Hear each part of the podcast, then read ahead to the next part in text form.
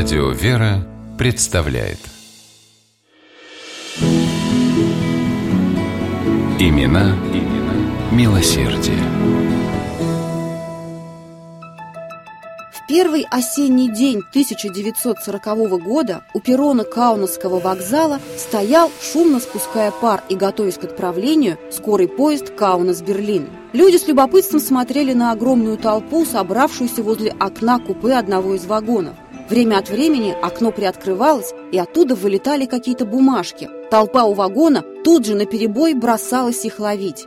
Наверное, заезжий артист раздает автографы поклонникам, думали люди, наблюдавшие за этой сценой со стороны, и пытались подобраться поближе, чтобы разглядеть таинственную личность за вагонным стеклом. Однако человек с азиатскими чертами лица, сидящий за столиком в купе, не имел никакого отношения к артистической богеме. Это был дипломат, вице-консул Японии в Литве. Его звали Тиуны Сугихара. Бумажки, которые он сосредоточенно писал, а затем кидал в толпу через открытое вагонное окно, были вовсе не автографами, а визами на выезд в страну восходящего солнца. А люди, ловившие их на лету, были не восторженными поклонниками, а беженцами из оккупированной Польши.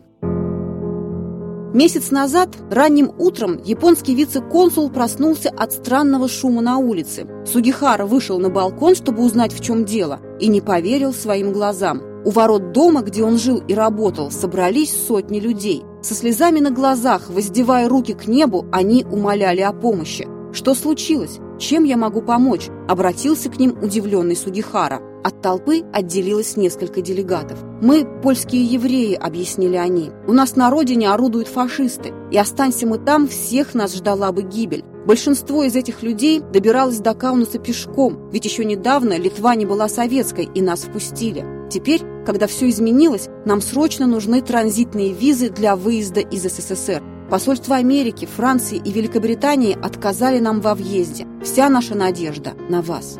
Вице-консул слышал о том, что творят фашисты в Польше, и не мог равнодушно отправить этих людей в Освояси. Он лихорадочно соображал, что предпринять. «Но ведь я не смогу выдать столько виз», – думал Судихара, глядя на огромную толпу под балконом. Он уже хотел было сказать об этом собравшимся, но что-то вдруг его остановило. «Дайте мне три дня, потом приходите, я объявлю решение», – коротко сказал вице-консул.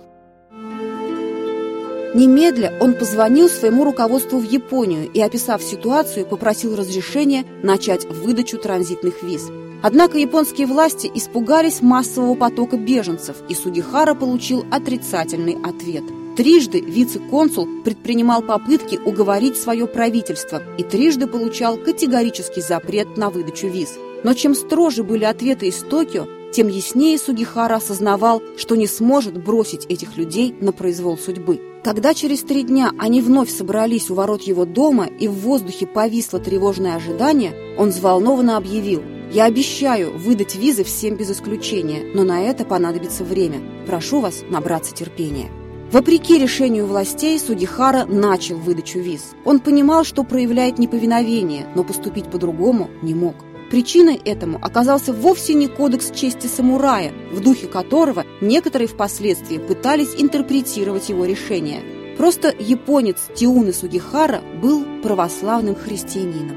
Он крестился еще до начала войны, когда работал дипломатом в Харбине. Евангелие до глубины души поразило Сугихару, а заповедь Христа «возлюби ближнего своего, как самого себя» стала девизом, который Тиуны старался воплощать в жизнь. Он писал день и ночь, поднимаясь из-за стола только для того, чтобы немного перекусить. Вскоре официальные бланки закончились, и тогда вице-консул стал чертить их от руки. Каждый день сотни людей получали из его рук драгоценный пропуск в жизнь.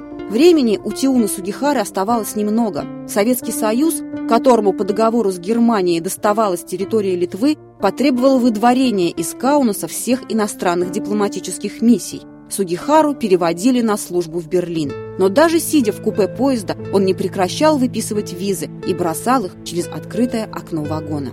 Поезд дал последний гудок и медленно тронулся. Люди на перроне, плача, прижимали к груди заветные листочки с непонятными им значками, японскими иероглифами. И вдруг все как один выпрямились и громко закричали «Банзай Ниппон! Да здравствует Япония!» Японские власти впустили в страну всех, у кого на руках были визы за подписью вице-консула Сугихары. В общей сложности более двух тысяч человек. В 1985 году государство Израиль присвоило Тиуны Сугихаре звание праведника мира. А он вовсе не считал, что совершил подвиг. «Я ослушался свое правительство», — скажет Сугихара много лет спустя. «Но если бы я поступил иначе, я предал бы свои христианские идеалы».